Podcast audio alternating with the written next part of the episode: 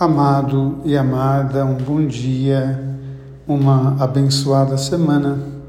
Hoje eu quero rezar com um grupo de mães de Belo Horizonte, Divinópolis, que criaram um subgrupo de reflexões chamado A Mãe Ama Você.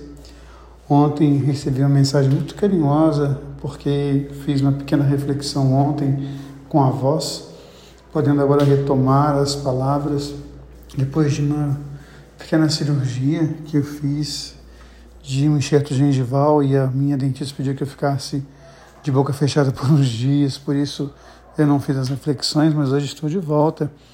E como é bom voltar diante de uma palavra tão bonita, tão forte.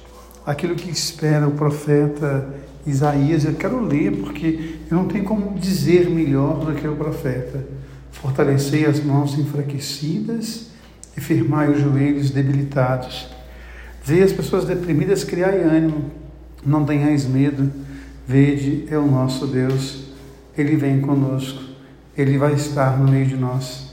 Então abrirão os olhos dos cegos e descerrarão os ouvidos dos surdos, e o corpo soltará como cervo, e se desatará a língua dos mudos, assim como brotarão águas no deserto e o deserto se tornará jardim. Que imagem mais bonita, mais significativa para alimentar a nossa esperança, essa do profeta Isaías. Que a gente possa crer nessa palavra e tornar essa palavra presente na nossa vida.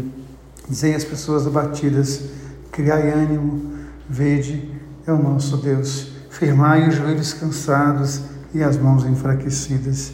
Vede, é o nosso Deus. E o Evangelho Deus se faz presente na ação de Jesus. E a primeira ação de Deus é perdoar. É muito interessante. Ele perdoa. Depois ele cura. Depois ele salva. Que a gente possa passar então por esse processo. Primeiro, de se perdoar e de buscar o perdão de Deus. Eu lembro sempre que Adão e Eva, quando se viram pecadores, eles não pediram perdão, eles arrumaram desculpas. Então que a gente não arrume desculpas para as nossas misérias, mas que a gente peça perdão. Então, o primeiro ato, o perdão. O segundo ato, a cura. O perdão, ele vai curar o nosso coração. Sem perdão não há cura, sem perdão não há libertação, sem perdão não há quebra de cadeias, de maldições. Sem perdão não acontece a vida. A gente possa buscar o perdão, mas sem perdão também não há cura. E sem cura do coração não pode haver salvação. A gente possa então buscar ao longo dessa semana essa dinâmica.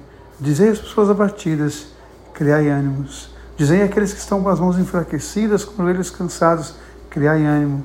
Vede, é o nosso Deus. Que Ele possa nos trazer então o perdão, a cura, a salvação. Um beijo no coração, uma semana abençoada. Deus ama você. Deus ama em você. Amém.